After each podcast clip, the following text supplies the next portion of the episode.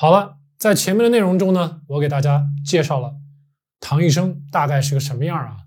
那么现在第三个问题就比较好解释了啊，过多的蛋白质会影响咱们的生酮，那么是如何影响的呢？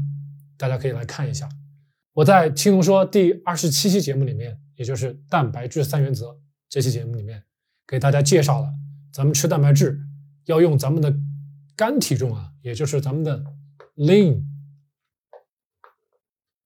body mass，这是我们的瘦体重、干体重来计算，比如说乘以零点六乘以零点七五来计算咱们一天到底吃多少蛋白质比较合适啊？当时我拿自己给大家做了一个例子，我的瘦体重大概是五十五千克，那么最后算出来乘以零点六，我大概一天需要三十多克的蛋白质，那么一百克牛肉，新鲜的牛肉大概有二十六克的蛋白质，那么我一天可以吃多少蛋白质呢？新鲜的大概是一百五十克，或者呢两百克差不多。如果大家对体重要求比较严格，那么可以保守一点，按零点六来算，那么一百五十克到两百克很合适。有些朋友喜欢吃肉，按零点七五来算，多一点，两百五十克也许也可以。那么什么算多呢？蛋白质什么时候算多呢？如果你这个系数到一点零了，比如说我一天吃三百克，吃五百克的牛肉，那么这个系数啊，大家。用这个克数去跟自己的瘦体重去对比一下，这个比例一定是超过一点零的，那么这个时候就会认为蛋白质吃多了啊。这个呢需要大家根据自己的实际情况去计算一下，不是那么的直观。但是什么是过多的蛋白质，就是这么来的啊。那么高蛋白质饮食是如何影响咱们的生酮呢？咱们可以来看一下。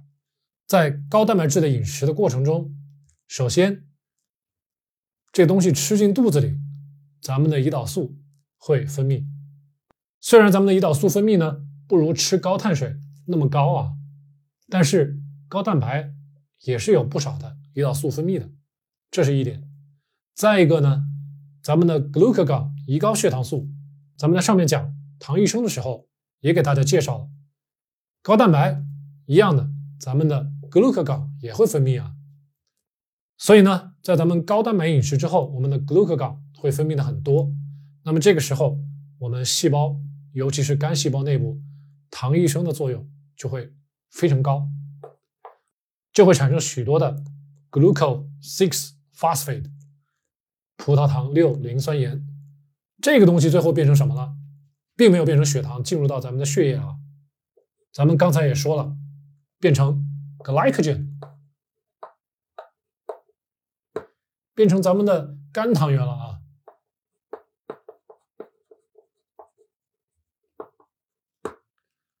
那大家别忘了，咱们前面还有 insulin，也就是我们的胰岛素。胰岛素呢，促进咱们细胞内部的各种的合成的进程啊。如果我们的肝糖原也存够了怎么办？最后就变成 lipogenesis，也就是产生脂肪了啊。所以这是一步步来的，在高蛋白饮食情况下，我们的胰岛素、我们的胰高血糖素都会分泌的很多，那么我们肝细胞糖一生就很多，很多之后呢，就会产生很多的肝糖原啊。那么肝糖原储存够了之后，再多的这个葡萄糖六磷酸盐就会变成咱们的脂肪，就是这么一个过程下来的啊。大家记住。这一条呢，咱们只是说了过多的蛋白质可能会形成脂肪，那么到底是怎么影响到咱们的酮体的呢？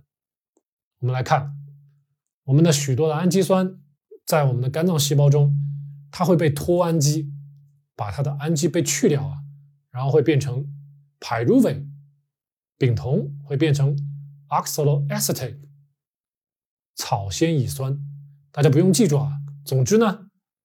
蛋白质、氨基酸，最后呢，通过这个物质进入到咱们的细胞的线粒体里面，然后进行三羧酸循环，最后它的产物就是 citrate 柠檬酸盐。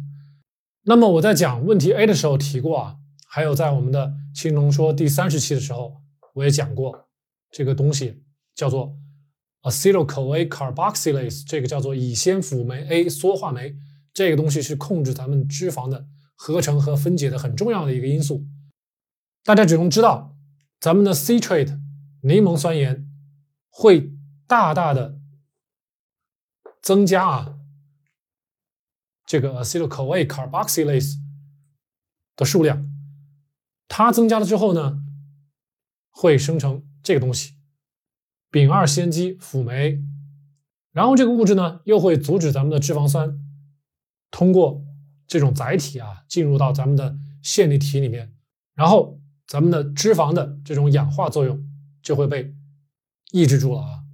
其实呢，咱们的生酮 ketogenesis 就是咱们的 beta oxidation 的一小部分啊。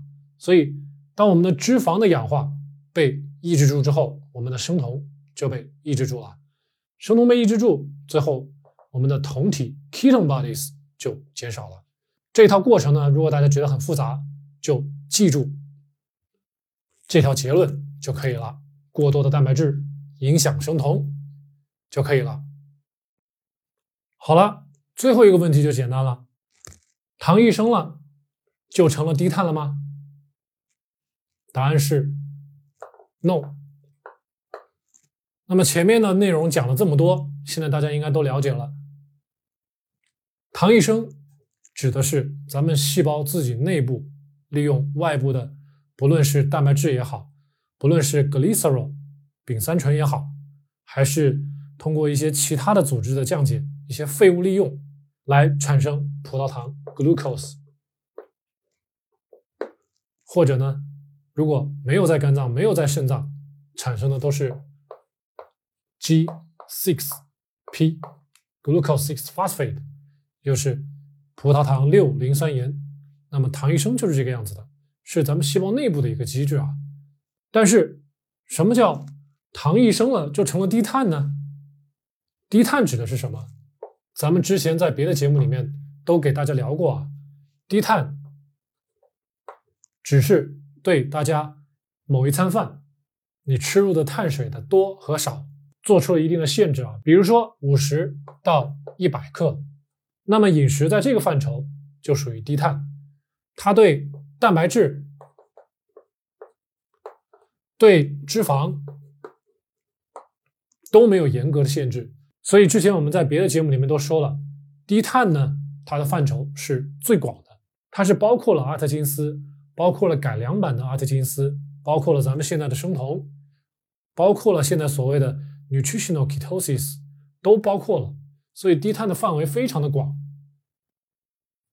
而糖异生呢，只是咱们细胞内部的一个工作机制啊，和低碳饮食没有特别大的关系。所以呢，一个是细胞内部的机制，一个是咱们的一种饮食的方法，这两个呢关系实在是不怎么密切，大家呢没有必要在这个地方把它们搞混淆了啊。好了，咱们这一期讲的内容非常多。希望大家有时间可以反复的观看咱们前面说的一二三四这四个问题，对大家了解生酮、了解咱们身体的工作机制有很大的帮助啊。好了，咱们这期的青铜说就到这里，我们下一期再见。